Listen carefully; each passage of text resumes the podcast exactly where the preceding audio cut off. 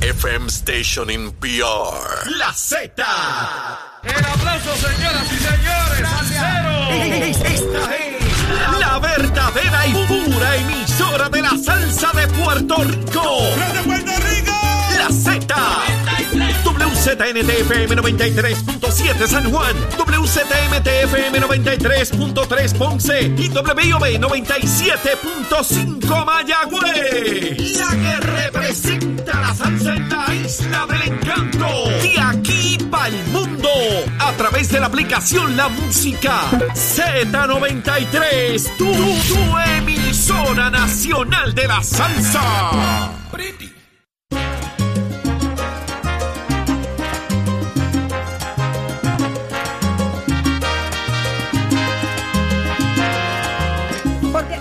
sabes, tú te la sabes. Esa te la sabes. Claro. ¡Achero! ¿De qué barrio de? ¿De qué barrio Del barrio? Mariana de Mariana Humacao. de ahí es Achero. el gallo salsero. Buenos días, Saudi. Buenos días, muchachos. Buenos días, Buenos. ¿Cómo está el equilibrio? Bueno, ahí buscando el balance. Lo sabía que por ahí. El equilibrio está medio inclinado hacia un lado eh, Mira. esta mañana. Buscando el balance todavía, Achero. Exacto, es correcto. Me encanta. Buenos días, qué rico que estás ahí con nosotros acá en Nación Z.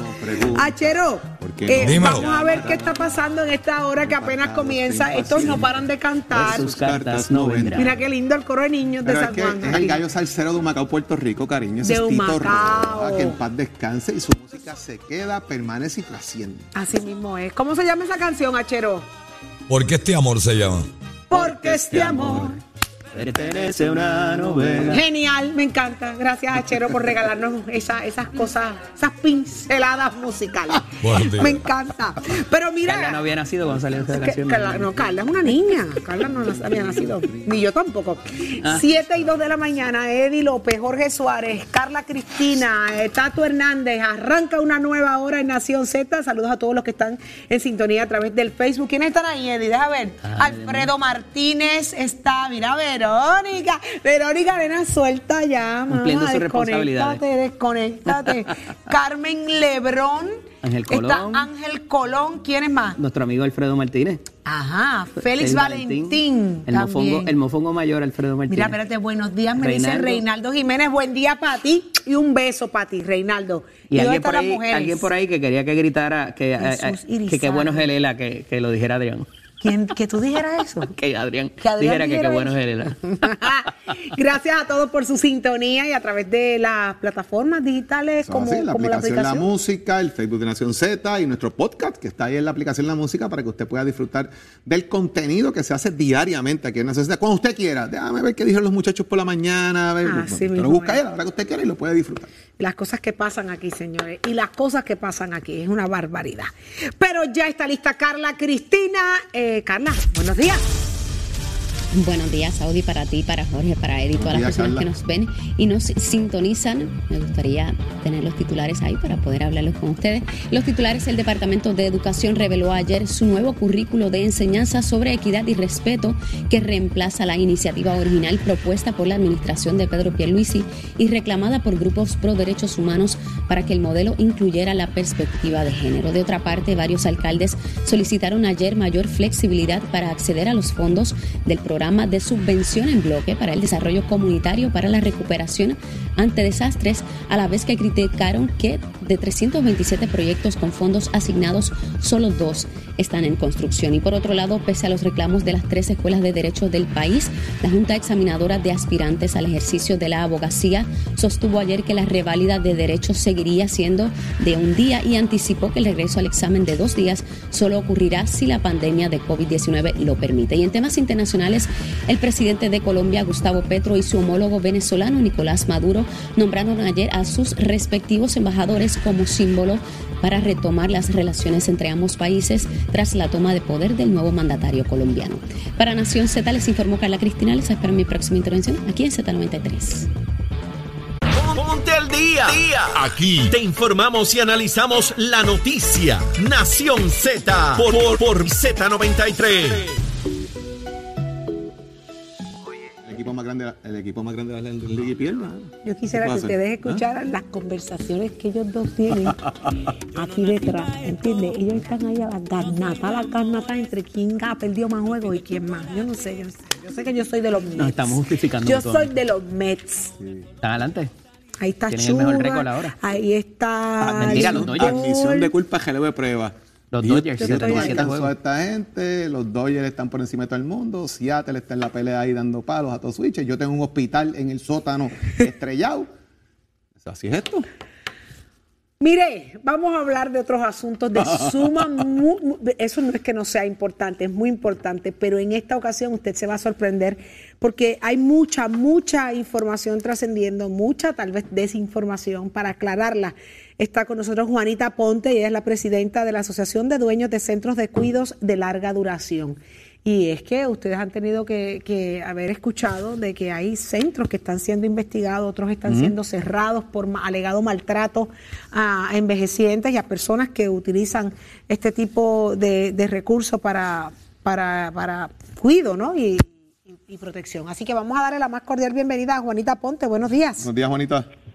Buenos días, un placer y un privilegio grande estar con ustedes. El placer es nuestro, Juanita. ¿Qué está pasando desde los ojos de, la asociación, desde la presidencia? ¿Cómo Juanita describe eh, todo esto que ha trascendido y cómo está haciendo la, fiscalización a los centros de cuido y, y de larga duración? Mira, es bien lamentable que, que hayan situaciones en hogares. La verdad es que no se justifica. Jamás. Pero de mil hogares que hay en Puerto Rico aproximadamente, solamente dos tienen señalamientos como para cierre. Esto no hay justificación si son casos de maltrato o de malos manejos, pero hay que ver que a veces son asuntos administrativos que se pueden subsanar con, con otras medidas porque asuntos administrativos de algún cumplimiento con algún documento no es lo mismo que como bien traes el maltrato. El maltrato en ninguna de sus modalidades se justifica. El maltrato por por no prestar los servicios adecuados, el maltrato por no tratarlos y darles ese respeto y esa dignidad de ser humano es completamente inaceptable. Pero yo les aseguro que, que en la mayoría de las instituciones los adultos mayores están tan bien o mejor que en su casa. ¿Por qué? Porque en su casa quizás está con un cónyuge también de mayor edad que está cansado y no tiene los recursos, ni la fuerza, ni las energías para lidiar con la situación. En las instituciones los trabajadores se van, descansan, hay varios turnos y vienen con, con energía y con los conocimientos para darle el mejor servicio posible. Así es que es muy lamentable que haya casos y casos que se complican porque, por ejemplo, vimos en estos días en un titular de noticias que había personas que están, muchos adultos mayores en Puerto Rico, que los dejan abandonados en los hospitales. Exactamente. Y eso nos preocupa muchísimo. Y nosotros, ¿qué capacidad tenemos para responder a esa necesidad muy limitada? Porque ahora hay instituciones cerrando porque nos han aumentado muchísimo el costo de proveer el servicio, pero por otro, con, el aumento de la canasta básica, hoy la compra que tú hacías antes no es lo mismo en el día de hoy, la luz, el agua y todos los servicios imprescindibles para todas las- atender esas necesidades han aumentado, pero el ingreso de los adultos mayores no, y es injusto tratar de pasárselo a ese a ese residente. Entonces, ¿qué vamos a hacer? Estamos en una encrucijada porque cada día hay más demanda del servicio, pero lo, pero hay muchos Pero, centros cerrados. Juanita, ¿cuál es el problema que se encuentra allí? Por ejemplo, se han hecho vistas en Ponce y en otros lugares sobre señalamiento. ¿Cuál específicamente es el problema que se está encontrando y los señalamientos que se están haciendo contra estos dos centros que tú traes a colación específicamente, ¿verdad? Si se pueden mencionar para establecer cuál es el punto de partida en, en la problemática. Mira, en el de Ponce, mm, la información que a mí me ha llegado, que tú sabes, es- no es completamente oficial porque lo han mantenido bastante este, confidencial. Yo creo que, que tiene que ver con si alegados maltratos y en este caso, si tienen la documentación, si, lo ha- si han logrado recopilar información que, que es fidedigna de que eso está ocurriendo, pues definitivamente. Maltrato este, verbal, se va. maltrato físico, abandono, o sea, cu- ¿cuál es el issue? ¿Le están, dando, Sí, están maltratando a la este, gente allí? ¿No les dan comida? ¿Mal manejo de medicamentos? O sea, ¿cuál es mal el issue? manejo de medicamentos y de de, de, de las actividades este por lo que se señala ahí ahí no se le trata bien en todas las necesidades del diario vivir de un adulto mayor se les limitan servicios y quizás se han cometido equivocaciones yo no puedo ¿Eso está cerrado está abierto? del caso pero este continúan operando el de Humacao se cerró y el de Ok. Humacao sí tengo que decirle en este tengo más información del de Humacao usted que por lo que me han dicho la este este las personas que están involucradas en el proceso pero tengo que decirles que no he escuchado la parte del departamento de la familia escuché la defensa del hogar y dice que tiene que ver con restricciones las restricciones a ver, si se usan de manera adecuada es una medida de seguridad. Lo que pasa es que la ley contempla las restricciones como para un hospital que cada 24 horas hay un médico que la certifica. En nuestras instituciones no tenemos un médico que certifique que una persona esté restringida pues cada 24 horas. Así es que eso nos complica, la- eso es lo que ha complicado la situación, según tengo entendido en este caso. Pero la verdad es que las restricciones, si se van a usar, tienen que cumplir con unos requisitos porque la persona tiene que tener la capacidad. Y el Departamento de, la Familia va a hacer su trabajo y va a cumplir con los parámetros y requisitos en esas visitas, esas investigaciones y van a hacer su parte. Así que. Yo creo que sí, y tienen que hacerlo. Ese es su rol fundamental o sea, y yo no si voy a justificar falla, un Si se maltrato. falla, se falla en ese sentido.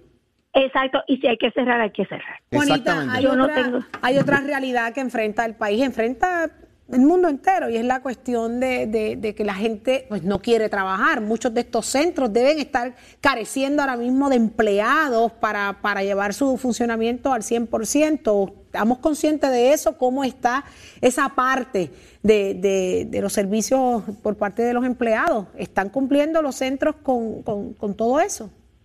Mira, tienes toda la razón. Ese es el reto mayor en este momento. Olvídate de la parte económica. El reto mayor es, nosotros estamos en un servicio y el servicio es a través de personas. Nosotros no vendemos productos, son servicios y esa es la dificultad. Eh, el reclutar personas es un reto cada día. Aparecen, pero para que vengan a trabajar tú le tienes que hacer una oferta bastante sustancial y eso te aumenta el costo del servicio. Y que estén Y verdad es que dispuestos, un trabajo- estén, de- Perdóneme. estén dispuestos a lo sacrificado que es el trabajo. Estamos hablando de Sí. estar bregando con seres humanos, con las- la seguridad y salud de seres humanos, eh, la preparación que tengan estas personas, la experiencia eh, que tengan para con esto. Esto no es un trabajo sencillo. Aquí hay mucha responsabilidad y hay- tienen que advenir en mucho conocimiento para el cuidado de úlceras, para el cuidado y tratado de, de estas personas.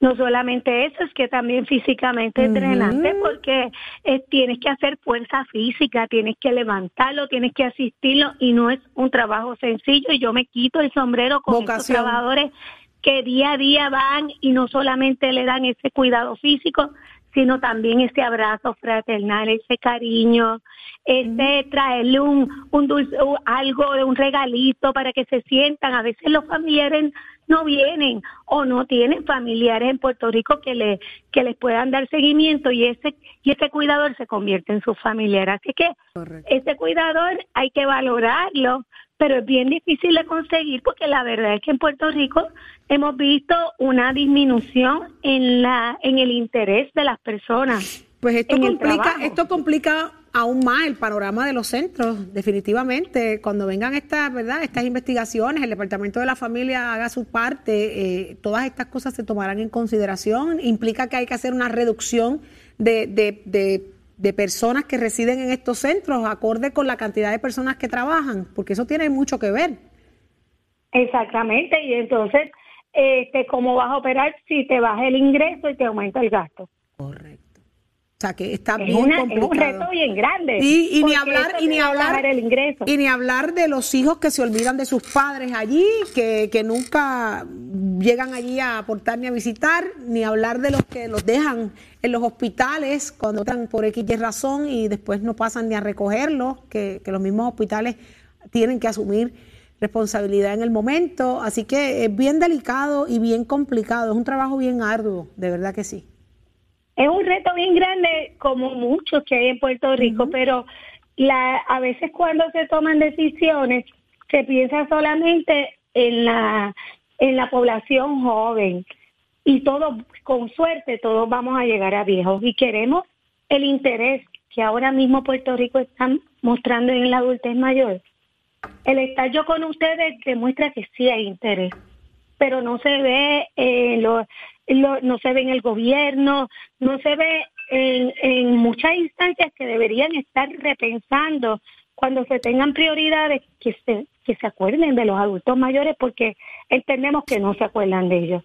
Y, y es bien triste y nosotros exhortamos a la gente que está tomando decisiones en Puerto Rico que no se olviden de que, que ellos están ahí por un papá, por una mamá, por alguien, por una maestra que les, que les impulsó a seguir adelante. Así es que es el momento de pensar en ellos y cuando tomemos decisiones como país, acordarnos de los adultos mayores. Muchísimas gracias, Juanita Aponte, por estar con nosotros acá en, Nación Z. Y repaso que Juanita es la presidenta de la Asociación de Dueños de Centros de Cuidos de Larga Duración. Gracias por, por compartir con nosotros la realidad del otro lado. Así que esta es su casa, Nación Z. Lindo día. Eh, ya está lista la senadora Rosa, Elizabeth, eh, Elizabeth Rosa, y, y vamos a hablar precisamente de este tema. Este tema es sumamente importante que se, que se traiga a la palestra pública para buscar de qué manera se, se, cuen- se encuentran soluciones. Y es que eh, eh, hay caos en el asunto. Está con nosotros la senadora. Buenos días. Buenos días. Buenos días, senadora, bienvenida. Buenos días a ustedes. Sí, perdón, discúlpame. Buenos días a ustedes y a todos, ¿verdad? Los radioescuchas que nos... Todas las personas que nos escuchan a través de Nación Z. Gracias por estar con nosotros. Entiendo que ya pudo escuchar a, a Juanita Ponte, la presidenta de la Asociación de Dueños de, de- de Centros de Cuido.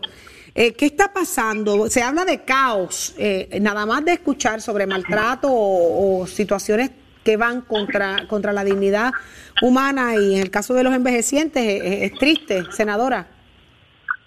Sí, bueno, este, yo hice, ¿verdad? Una petición de información y yo estoy denunciando que hay un caos en el Departamento de Salud, ¿verdad? Sí, es de lo que eh, debido a que, ¿verdad? Hay um, varias personas que trabajan con, en, en el área de salud se acercaron diciéndome, ¿verdad? Que había un caos, pero en relación a al nuevo proceso para solicitar la certificación de verificación de credenciales, eh, mejor conocida como el background check, que saben que es parte de la ley 300. Ajá. ¿Verdad? Esto hace que, que cientos de profesionales de la salud estén imposibilitados de trabajar, ¿verdad? Y eso es bien, bien fuerte. Debido a que carecen de la certificación, ¿verdad? Ante esta alarmante situación es que nosotros, ¿verdad? Radicamos la ¿A, a quiénes impacta esto, senadora? ¿Quiénes están, qui- ¿A quién impacta esto? ¿Quiénes son las personas que están involucradas en, este, en, esta, en esta situación? ¿Qué Bueno, trabajadores? Recuerda, recuerda que eh, es toda aquella persona que trabaje con niños envejecientes, ¿verdad? Y con y con eh, personas este, Con diversidad este, funcional. Esto afecta a las enfermeras, esto afecta a los médicos, esto afecta a los trabajadores sociales. Esto afecta a los- toda aquella persona que trabaje con, ¿verdad? con niños eh, y con envejecientes, inclusive cualquier persona, cualquier persona que trabaja en un hospicio que dé servicios eh, de mantenimiento tiene que tener la ley 300. Senadora, ¿y cuál es el cuestionamiento en cuanto a esa certificación? ¿Que no se está dando apropiadamente? ¿Que hay gente que no la tiene? ¿Cuál es el, cuál es el señalamiento que hace usted? eh, son son tres tres eh, puntos bien importantes que soy lo que son los puntos que yo estoy pidiendo, ¿verdad, secretario? En la peti- en la en la petición de información que es la 0096 que nos conteste son estos tres puntos que son bien importantes. ¿Quién determinó mover estos tres servicios a, la- a estos servicios a la oficina centrales del departamento? ¿verdad? de salud, ¿por qué aumentaron los costos? Eh, ¿Tiene el Departamento de Salud la capacidad y el personal tecnológico necesario para atender y expedir con rapidez las las solicitudes? Esto es porque En, eh, anteriormente, estas solicitudes, o cualquier persona las podía hacer en cualquier cuartel de la policía de tu localidad, tu municipio. Yo en Arecibo, pues yo voy a Arecibo y saco este, mi certificación como lo hacía todos los años, ¿verdad? Cuando yo trabajaba y la tenía que sacar. Este, entonces, con, en, hace no mucho, pues este, el costo rondaba los 30 dólares. Hoy el costo es 80 dólares. Y esto es anual. Entonces, las citas se han prolongado, ¿verdad? Máximo cuando se hacía en el cuartel, se daban dos semanas básicamente para tú tener el certificado. Ahora que se tardan meses. En adición, no hay citas. Las citas están a finales de septiembre, principios de agosto, este, a finales de septiembre, principios de octubre. Así que pues el proceso se alarga sabes que lo- los contratos se vencen en junio, pues toda esa gente que no pueda este, renovar la certificación no puede trabajar. Senadora, para propósitos de las personas que nos escuchan y no saben lo que es la ley 300, eso tiene que ver con el registro de ofensores sexuales, ¿correcto? Exacto, sí, eso tiene que ver con el registro de ofensores sexuales, el, el background check que se le hace ¿verdad? a las personas. Es sumamente importante, compañeros, para este tipo de, de, de hogares, ¿verdad? Y de, y de, y de, para sistemas de, de cuidado que se y está de- dando. Y sistemas de seguridad y las escuelas. Eso y incluye la guardia de seguridad, correcto, sí, sí. Así que eso es parte de Por ese eso proceso. que, que el, el proceso, exacto. Entonces, ¿cómo te digo? Yo, yo, el gobierno debe ser más facilitador de Ágil. la gente que quiere trabajar. Claro. ¿verdad? Y, y ponerle las cosas más fáciles y, y no ser más complicado, porque si era si había un proceso que era simple, por decirte, ¿verdad? Simple, porque se tardaba dos semanas, ¿cómo tú lo vas a alargar a tanto tiempo? ¿Cómo tú le vas a duplicar la cantidad que tiene que pagar una persona? Y que en su mayoría, sabes que las enfermeras, los trabajadores sociales, los consejeros son mujeres. Bueno. ¿Cómo hay que tomar ¿Se acción sabe ahí si hay, el si hay el personal suficiente para tramitar esto? Senadora, también No eso lo hay, pudiera ser. no lo hay. Ahí está. No, no, es- Parte no, del lo que problema. pasa es que ¿Seria? problema. Lo que pasa es que no tienen ni el, eh, no tienen ni el personal suficiente porque no lo tienen Claro. y tampoco tienen la tecnología necesaria porque no cuentan con, lo- ¿verdad? con, con la tecnología para, para hacer el proceso y que sea ágil. Así que también esto es lo que influye. Pero, este, ¿verdad? Ese, es- ese es nuestro llamado y una vez tengamos esta información, eh, ¿verdad? Que hemos solicitado, vamos a hacer una, un análisis de la misma, ¿verdad? De lo que nos contestan, de lo que nos digan para establecer los próximos pasos a seguir. Ok, muchísimas gracias, senadora, por estar con nosotros. Elizabeth Rosa, del Partido Gracias Popular. Democrático. Mucho éxito. Gracias por estar con nosotros Buen día. acá en Nación Z. Qué interesante, pero vuelve, caemos todos en lo mismo. Falta de personal, no hay gente, señores. Hay trabajo como loco. Lo que te no van a hacer es- una feria de empleos y entonces no puedes certificar a la persona para que comience a trabajar. Eso es otra cosa. Entonces, entonces todo es tan burocrático. Es, un tan lío, porque el complicado. propio gobierno hace la feria de empleo y el propio gobierno pone obstáculos. Absurdo, es absurdo, es absurdo. Vivimos en una Digo, oye, y burocracia una certificación increíble. importante, no Bueno, podemos. tú sabes. Claro, pero tiene que ser un Este, facilitador. En esta te tengo que decir que no funciona como las demás, de que el default debería ser de que si tú tienes, o sea, si tú no tienes un plan de pago en Hacienda, si tú le debes asume, si tú, eh, eh, eh, el gobierno tendría entonces que eh, eh, señalártelo, ¿no? Versus tú buscar como que, eh, mira, yo no tengo nada y por tanto aquí está el certificado. O sea, partes de la premisa de que sí tienes un incumplimiento y tienes que probarle al gobierno de que no Lo lo, tienes para entonces poder. Entonces, eh, pero en este, en este sentido es sumamente preocupante porque alguien con un historial de abuso sexual o de cualquiera de las de los renglones que podemos discutir si todos los renglones para caer en el, en el libro de ofensores sexuales en la lista son verdad o no iguales eh, pero Son ciertamente es algo preocupante cuando vas a trabajar con una población que tiene unas necesidades que no necesariamente a veces muchas veces puede comunicar de lo que pasa ahí. So, eh, eh, eh, es complicado Es en ese complicado, sentido pero hay es. que, hay que reinventar la rueda, hay que, hay que buscar la manera de ser facilitadores porque la cuestión es urgente. Hay una situación, hay una necesidad crasa de gente para trabajar no solamente en los centros de cuidado, en diferentes áreas de, importancia y necesidad crasa. Así que vamos a ver cómo, cómo se las reinventa el gobierno para estas cosas. Pero oígame, somos deporte, somos deporte y Tato Hernández está con nosotros en Nación Z. Adelante, Tato. Tato, Claro que sí, muchachos. Buenos días para todos. Falta lo más importante que no se me había olvidado. Baloncesto Superior Nacional. La serie está uno a uno. Ganamos el primero allá Y en hoy Bayamón. hay juego. San Germán lo ganó el segundo. Y hoy hay jueguito en la cancha Rubén Rodríguez ¿Quién en el Coliseo. hoy? ¿Quién gana en hoy? Baja Dios. Los vaqueros, mi amor. Esa pregunta está de más. ¿Cómo preguntarte si los Red Sox ganan? No, porque no estamos hablando de, de béisbol, estamos hablando de baloncesto. Eres tan objetivo, eres tan objetivo. Sí, sí, sí, hay que aprender. pues bueno, esa serie es hoy. Ya usted sabe que como hemos hablado, esa serie es como un juego de ajedrez.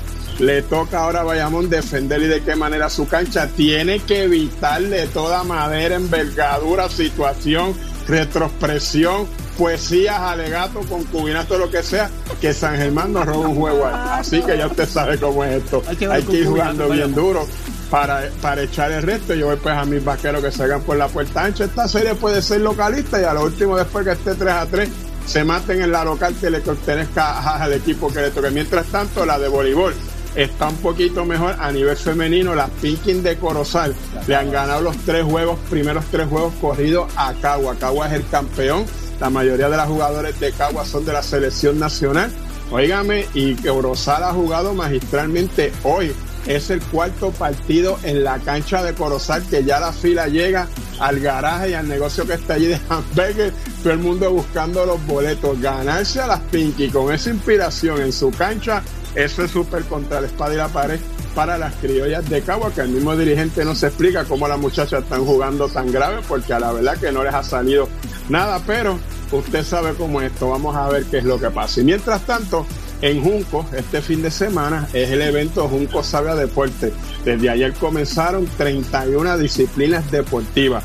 El alcalde de Junco toma la primicia de dar carritos Hot Wheels para este evento que es el domingo. En una reunión que tuvimos antier con Rey Quiñones del Departamento de Recreación y Deporte, que es el secretario, sobre una cuestión que estaba pasando en mi comunidad, Brasilia, donde yo he vivido por tantos años, pues la cancha la tiene otra persona que había hecho unos desastres. Bueno, la cuestión es que ya pues se le va a adjudicar a la urbanización, pero allí se habló y el alcalde de Vega Baja quiere que para los Juegos de Puerto Rico 2023 haya carritos Hot Wheels y la sede sea en Vega Baja. Así que mira, los carritos Hot Wheels están dándola y de qué manera, así que ya usted sabe cómo es este. Este es un fin de semana que hay mucho deporte, un fin de semana que usted puede compartir con su familia, con sus hijos en todos estos eventos deportivos.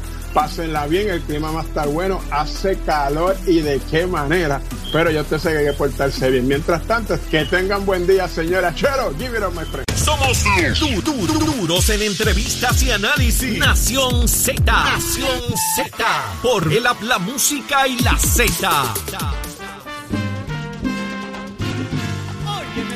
Ya estamos listos y vámonos de inmediato a conectar vía Zoom con Jorge Colbert Toro. Buenos días, Jorge. Ya tocayo. Saludos, George. Buenos días, Saudi. Saludos al tocayo y saludos a Eddie López, la leyenda. La leyenda y los viernes se complica, ni te cuento de las camisas. ¿Qué está Así es. pasando, Mira, Jorge? eh, casi doctor Colbert Toro. Ahí, a ley de nada, a ley de eso está nada. ahí, Eso está ahí, estamos en una pelea ahí de, acabar esto ya mismo, uno por uno por otro. Oye, eh, ya este lunes, no el próximo, comienza la sesión ordinaria. ¿Cuáles deben ser las prioridades, entiendes tú? En una sesión que, para efectos prácticos, culmina todo el periodo para entrar en año preelectoral. Así es. Eh, lo que no se amarre en esta última prácticamente se queda guindado. otra. ¿Cómo ves que debe manejarse este- este- estos temas ahora del código electoral, del sistema de salud, de los protocolos de, de hostigamiento sexual, todas estas cosas que se están dando? Bueno, yo creo que hay tres temas fundamentales que deben ser atendidos en, el, en, el, en la sesión legislativa. Evidentemente, el tema de la salud tiene que ser el primer asunto. La crisis que tenemos en el centro médico y en los, en los servicios, eh, los altos costos de medicamentos, en la situación del impasse entre el gobierno y, algunas de las aseguradoras. Eh, es sin duda el tema prioritario. El presidente del Senado ha anunciado que eso va a ser una de, las de las prioridades en el Senado. Me parece muy, muy acertado el tema de la violencia, el tema del crimen, eh, y Jorge, eso tú lo has estado eh, analizando por, mucho tiempo, es sin duda un, un tema fundamental que, bueno, que nos lleva cientos de vidas, sobre todo de jóvenes, todos los años, y me parece que todavía no vemos una acción coordinada, mucho más efectiva entre las agencias y sobre todo de manera preventiva eh, eh, sobre estos eh, actos de, de violencia y de, de vínculos con el narcotráfico. El, el tema, y, y dentro de ese tema de crimen, pues también hay un subtema que es el tema de la corrupción, que es un tema fundamental que está muy presente, porque eh, el dinero que se va a la corrupción es dinero que no recibe el pueblo de Puerto Rico en servicios, en programas, en ayuda. Me parece que es otro eh, tema fundamental y yo creo que hay uno que quizás no está todos los días en la, en la prensa, eh, pero es una obligación moral de, de- este país de atender, que es el tema de la eh, pobreza infantil. Eh, todavía tenemos una cantidad significativa de personas y de familias y sobre todo de niños viviendo bajo niveles de pobreza eh, que tiene que ser una de las áreas, sobre todo en el aspecto presupuestario, en, la- en el aspecto de ayuda social y de infraestructura, eh, de atender un, un- un mal que llevamos arrastrando por décadas y que está presente todos los días, cada minuto, cada segundo en la vida del pueblo de Puerto Rico y eso tiene que ser, a mi juicio, otra de las prioridades legislativas. El tema de la corrupción no está un poco, en gran medida, un poco sobre legislado. Y planteo por lo siguiente, Quiquito Meléndez y Che Pérez plantean una medida en la Cámara eh, de ir, en este caso, contra eh, bienes de, de- de la figura pública. Aquí eh, se hizo unos planteamientos, Ed hizo unos planteamientos precisamente sobre cómo trabajar en este caso, no solamente con el sector público, sino con el privado que induce al público también al acto de corrupción, ¿verdad? Eh, ¿Pudiese trabajarse eso o hace falta mayor fiscalización a las leyes que existen, Jorge? Eso es, diste en el clavo. Yo creo que hay leyes, o sea, todas básicamente las leyes están, la, Oficina de Ética, la Oficina de Contralor, el Departamento de Justicia, o sea, los instrumentos y las, y las instituciones están. La- las leyes, el Estado de Derecho, todo el mundo sabe lo que, y sobre todo los funcionarios públicos, lo que es, es delito y lo que no es delito. El problema que tenemos eh, son dos. Número uno, la, la- la inmensa mayoría de los casos de corrupción tienen dos fuentes eh, principales. O es un asunto que tiene que ver con campañas políticas, con dinero envuelto en campañas políticas, o número dos, dinero del sector privado entrando al gobierno para adelantar causas o intereses privados y recibir beneficios de los funcionarios públicos. Así que dentro de esas dos áreas me parece que, que hay taller para mirar esto de una manera mucho más profunda. Eh, y cuando hablamos de, de fiscalizar, no solamente desde los propios funcionarios, los adiestramientos y demás que, que siempre se hacen, eh, sino identificar los procedimientos en donde permite que funcionarios adjudiquen, intervengan, favorezcan a determinadas empresas sobre otras, eh, porque me parece que esa es todavía una de las áreas. Por ejemplo, Jorge, el tema de las subastas, el tema de los procesos de licitación, eh, que dice, bueno, pues ah, con meramente hacer una subasta o con meramente hacer una licitación ya cumplí con el procedimiento. Bueno, pero aquí la clave es la persona que diseña, que establece los criterios para que se adjudique un contrato. Si tú haces un diseño hecho a la medida para una empresa, cumpliste con la ley, pero estás haciendo un acto de favoritismo. Así que me parece que todavía hay áreas, hay taller donde se puede trabajar. El tema, por ejemplo, de los honorarios contingentes, gente que cobra un por ciento de transacciones con el gobierno de Puerto Rico. Desde que Manuel Díaz Saldaña era Contralor de Puerto Rico, se viene planteando que esta práctica se prohíba en Puerto Rico, está prohibida a nivel federal, a nivel local no. Yo recuerdo, radiqué un proyecto múltiples veces que estuvo en la Cámara y por Ese es el alguna razón misteriosa- fee, Ole.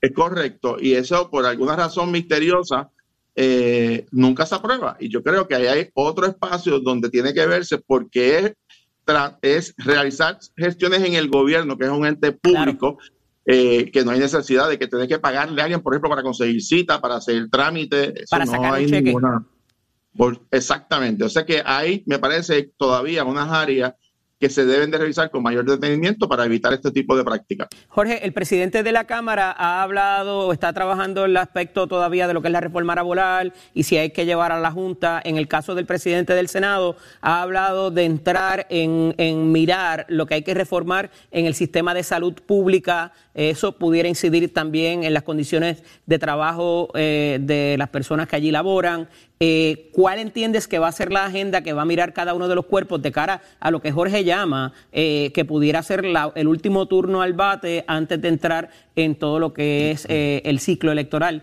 próximo a primarias y a todo lo demás? De hecho, el- como, como el código electoral no se ha enmendado, quiere decir que el primero de diciembre del año que viene, el 2023, Ajá. se abren, las, se abren las candidaturas formalmente para las próximas elecciones. En el caso de los partidos, Eddie, tú conoces esto, usualmente se abren 60 días antes. Quiere decir que es muy probable que, por ejemplo, el Partido Popular, el Partido Nuevo Progresista, que son partidos que tienen primaria, se esté abriendo los procesos el primero de octubre. Quiere decir que estamos eh, básicamente muy cercanos a un poco más de un año para comenzar el, el proceso preelectoral. Así que es muy cierto esa- ese punto del análisis. En términos de los temas prioritarios, yo creo que el presidente de la Cámara acertadamente y el presidente del Senado han identificado dos áreas. El tema de la reforma laboral impacta sobre empleo, miles de empleos en Puerto Rico y el tema de la salud, pues imagínate, o sea, es- afecta a millones de personas. Yo creo que, que la legislatura y esta sesión, yo tengo mucha confianza en que va a haber, ha pasado ya eh, más de un año, eh, quizás los legisladores novatos pues ya tienen ¿verdad? más experiencia, ya pueden ver, entender el proceso mucho mejor.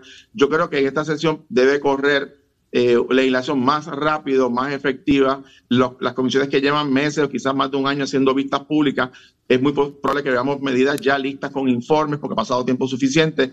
Así que yo espero y confío que esta sesión sea, sea productiva para beneficio del país obviamente que mejore la comunicación con el gobernador. O sea, es importante entender, tenemos un gobierno Importante. compartido, tenemos un gobierno compartido y de nada vale aprobar legislación que el gobernador no lo veta y después no tengan los votos para pasar por encima del veto. Ese fue el mandato del pueblo. Así que mi, mi exhortación es a que tanto el señor gobernador como los presidentes y los miembros de la Asamblea Legislativa mejoren la comunicación para aprobar esa Esa legislación. es tu importante. exhortación. ¿Tú crees que será la realidad o van a seguir los golpes entre ejecutivo y legislativo?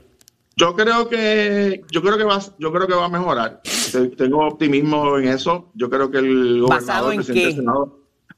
Pues fíjate, primero porque ellos saben, ya ha pasado un tiempo suficiente, estos espacios que ocurren en verano después de la última sesión también da tiempo para reflexionar y cada cual pues mirar, mirar la, la agenda futura eh, y todos los, los tres, el presidente del Senado, el presidente de la Cámara y el señor gobernador son personas de experiencia, son personas que llevan muchos años en el gobierno, se conocen eh, y yo creo que verá pronto una reunión y unos diálogos eh, encaminados a, a impulsar legislación, que es lo que el país necesita y el país merece. estará mirando. Suelta, suelta, suelta. ¿Tú sabes algo que no nos estás diciendo? Estarán mirando, estarán mirando de alguna manera también el tema de la salud. Eh, vimos al presidente del Senado hacer hincapié en el tema de la salud, pero ¿hasta dónde vamos a llegar con el tema? O sea, aquí hay un asunto que yo mencionaba de fiscalización también de fondos públicos. Aquí se asigna un presupuesto al Así. Departamento de Salud, aquí se asignan recursos al Departamento de Salud de Puerto Rico en el sentido de lo que es el centro médico, el hospital universitario. ¿Qué está pasando que de repente hay tanta controversia en, asuntos energéticos, en asuntos de recursos, en asuntos de salario, eh, y, tenemos una falta ahora, ahora mismo seria en nuestro sistema de salud. es, a mi juicio, son dos temas. El área gerencial, evidentemente, eh, decisiones gerenciales, y la, el área eh, administrativa. Porque tú diste el Jorge. Puerto Rico, eh, en términos de, la, de nuestra jurisdicción, la cantidad de, de dinero, sobre todo de fondos federales en el área de la salud y la educación, es billonaria. O sea, en Puerto Rico no hay una situación donde diga, "Ah, es que no hay dinero para tal cosa. O sea, ahora mismo hay más de 40 mil millones de dólares, 40 billones de dólares. Eso es cuatro veces el presupuesto del gobierno de Puerto Rico en un año. Cuatro veces. Dinero que no se ha desembolsado sencillamente porque no se cumplen con métricas, con requerimientos de las agencias federales. Eso es un problema de gerencia, es un problema de administración. Del Departamento de la Vivienda, yo honestamente te lo digo, esto es una máquina de, de perder votos al gobernador. Yo no sé cómo todavía el gobernador no acaba de poner en cintura a los secretarios de vivienda eh, que tengamos todavía cientos, miles de casas todavía desde el huracán. eh, Oh, todos los- para, los- súmale, súmale el revolú que tiene con los bancos, el secretario de Vivienda. O sea, él dijo en un foro que estas ayudas de vivienda que le estaban dando para las, las compras a las personas, los subsidios de compra, le iba a devolver a los bancos la intención de la precualificación. Hoy hay bancos que llevan dos meses esperando una entrevista de precualificación al- a la persona. Los intereses cambian y las personas quedan descalificadas de sus propiedades. Jorge, se está Cada- la cosa difícil allá afuera. Cada administración usualmente tiene uno o dos issues que puede costarle o le cuesta las elecciones. A- a- en unas ocasiones han sido crimen, otras cosas han sido salud, otros temas corrupción. En esta administración, en mi juicio, hay dos problemas que tiene el gobernador. El tema energético y el tema de vivienda. Dos desastres. Eh, todos los días se va la luz, no hay forma de bregar con lo de Luma, nadie tiene la solución. Y el tema de vivienda, que todavía tengamos gente en casa o en torno, es sencillamente inaceptable y el gobernador o, o ap- o aprieta tuerca o le va a costar las elecciones ambos temas porque no vemos mejoría eh, y la verdad es que cada mes nos anuncian nuevos fondos y nuevos programas y la cosa no se mueve y yo creo que ya los propios alcaldes son los más que están recibiendo el impacto político de esto. Yo presumo que va a, haber- va a haber cambios en el gabinete del gobernador muy pronto. Tendrá que ver en gran medida con las métricas impuestas también por el gobierno federal ante las situaciones de malversación de fondos públicos, corrupción, que atrase también todo este desembolso de fondos, o es que hay un problema real administrativo. Ambas cosas. Y yo creo que el gobierno federal eh, no lo ha sido y no lo va a hacer eh, más leniente con el gobierno de Puerto Rico. Se cumplen unas métricas, se asignaron los fondos, eh, están ahí, no hay excusa. Que no sea mala administración, pruebas de gerencia o personas que sencillamente pues, no pueden manejar la magnitud de esas responsabilidades, pero la persona que tiene esa encomienda es el gobernador porque es el jefe de la rama ejecutiva. Y yo creo que, que ya hay unas áreas donde el gobernador ha pasado ya casi dos años de las elecciones, tiempo más que suficiente, ya no puede haber excusa y el gobernador debe exigir resultados porque si no a la larga, bueno, está bien que le afecte políticamente, ¿verdad? Eh, Porque eso es secundario. El problema es que afecta directamente a la ciudadanía en los servicios, que es más importante que un resultado electoral. Me parece que el gobernador pues tiene que, tiene que meterle mano al asunto porque va a tener un impacto muy negativo sobre su administración. Ahí estamos. Está. Jorge, muchísimas gracias para, por estar con nosotros acá en Nación Z y buen fin de semana. Un abrazo, George. espectacular. Me gusta el jacket. Igualmente, ¿viste? Sí. Español. Españolito. Sí, sí, sí. Señor. Tiene un trasuntito Héctor Luis Acevedo. Se lo Sí. cogiste prestado a Héctor Luis, lo sabemos.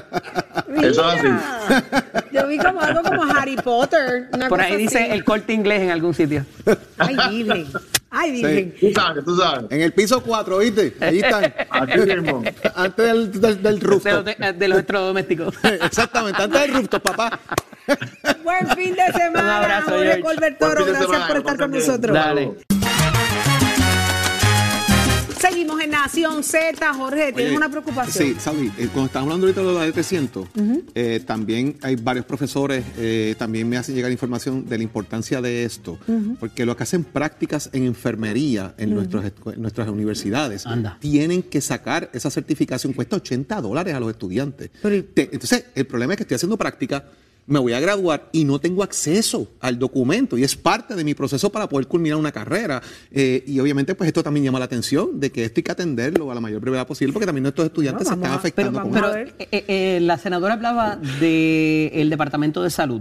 A mí me parece que esto es policía, ¿no? ¿Quién hace esa investigación? ¿O me equivoco? Eh, la verdad que no tengo idea, voy a verificarlo ahora, pero me están escribiendo profesores que la certificación les cae un problema serio a los Claro. estudiantes. Y esto no es nuevo, o sea, que no es nuevo, que no es esto nuevo. se aprobó en la, leg- en la Asamblea Legislativa No, no, esto hace no. dos meses o qué sé yo, o sea, Esto esto lleva tiempo. Sería interesante saber si obviamente es un documento que, eh, que lo entrega o lo, lo- lo da el gobierno, ¿por qué cobrarle los 80 dólares?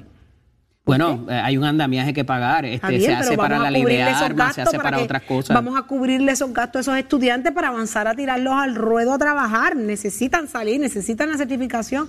Pero 80 pesitos por ahí duelen cuando estás estudiando, cuando estás trabajando No has empezado a part-time, producir. Ujú. cuando no has empezado a producir, esos 80 pesitos, vamos a ver quién es el legislador que radica. Mira, vamos a pagarle 80 pesitos de la Mira, certificación a los hoy estudiantes. es, hoy es viernes y el pasito de Leo lo sabe. Oye, y con cuidado, con cuidado, porque ese no se cansa, pero pónchemelo ahí, señor director. Eh, buen día, buen día, pasos- Saudi. Jorge pasos Eddy, prohibidos. a los Buen día, amigos televidentes y radio escucha. Contento, llegó el viernes. Llegó el viernes. Hay que quemar el cañaveral como siempre y besitos en el cutis a tanta gente buena que nos ve y nos escucha. Siempre, para que no se enojen, Leo, acuérdate. Mira, no es personal. No es Creo personal. que- nunca. No. Nunca. Creo que llegaron las fotos oficiales de la boda de Jorge Y Suárez. ya, y hay vi. unas por ahí que producción tiene, que yo creo que es importante. ¿Cómo? ¿Van a lanzar algo ahí? Pero, eh, pero ¿por qué ahí. ponen ¡Eh, a esas? Y Mira. esa es buena, esa es buena, esa es buena. Mira, mira, mira, mira. Mira que swing, mira que swing. Míralo. y la que está atrás, y la que está atrás. ¡Qué estilo! Mira, mira, Zulmita, mira, Zulmita. Mira, Zulmita, la los risa. amigos que nos están escuchando en radio, si tengan la aplicación la música la ven, pero eh, son fotos que ya eran oficiales de, de la boda. Y esta Eddie López, Oh. con, en uno de mis lightsabers en la mano, eh, Muy Jedi, muy Jedi. Y la liga- imitando imi- lo más cercano a Yoda posible, eh, con una con la liga en la cabeza puesta, porque obviamente dentro del asunto de la liga, pues Eddie terminó con la liga en la mano. Y esa boda va. Y está Leo allá atrás, mire, en la del montadita. Hasta Le- Zulmita está ahí, Ah, Zulmita está ahí también. como tiene que ser, Y seguro. sabe, Y Leo, entonces- mira, Leo está tomando nota. Ahí va. Sí. Entonces hay unas ahí, Saudi también estaba ahí eh, agajándonos uno. a- eh, No era, no era que. Míralo ahí, no era- míralo ahí. Ahí está Leo, mire, tomando nota. Ahí Y está mira, Saudi, No mírala, es que Saudi mírala. me está agarrando, es que Mira. yo me estoy sosteniendo de ella. Entrevistándolo, entrevistándolo. Esa foto no fue entrada a la noche, aunque parece. Sí, fue temprano. Mi había, había sobriedad todavía. Sí, Y- todavía, y. Saudi no estaba cantando ninguna. No, ninguno, no, no, estaban no habían ranchera, interpretando ¿sabes? Pimpinela No tampoco. había ranchera, pero ahí está, ahí está. No, Qué rico. Bueno. Jorge, yo te diría algo. Fue una boda tan y tan y tan brutal que yo tú la repito. Sí, hombre. Pues vamos, vamos. Vamos otra vez para allá. Te quedó tan buena que la deberías hacer otra ¿Por qué vez. repetir la mía si podemos hacer otras? Ah, La es de verdad. Eddie. Dije Tenemos otra, no a Eddie a pendiente. Y a Son las Vero. 8 de la mañana, Leo. Excelente programa. Mira, vamos a Hablamos hacer la otro de día, nos vemos el lunes. de Dejen a ese muchacho favor. tranquilo, dejen a ese muchacho tranquilo. Leo, tú deberías hacer renovación de voto con Ah, Sí. Bueno, Sí. el año que viene También. cumplimos 30 años No, de no, pe- casados. no, no, pues eso Así tiene mira, que ser renovación de voto. Eso va, Eso eso va. 30 va. años. a Palabra da, eso va. Te voy a averiguar qué bodas son esas. No sé si son las de. Yo las no de sé, cristal. yo sé que son 30, Las como de se cristal llamen. son los 15 años. Ajá. No, Las de 30, Yo no sé. vamos a chequear eso. Pero mira, mientras tanto, quema ese cañaveral para Pa' que. eso voy. Mira, para que, para A que, eso para que te paguen, hagan bonos show y nos paguen A los eso- palos en esa, en esa renovación. A de eso voto. me dedico. A eso voy. Muy bien. Rapidito. Será entonces hasta este próximo lunes Nación Z y ahora comienza Nación Z Nacional. Buen fin de semana a todos. Buen fin de semana a ustedes también. semana. Nos vemos el lunes.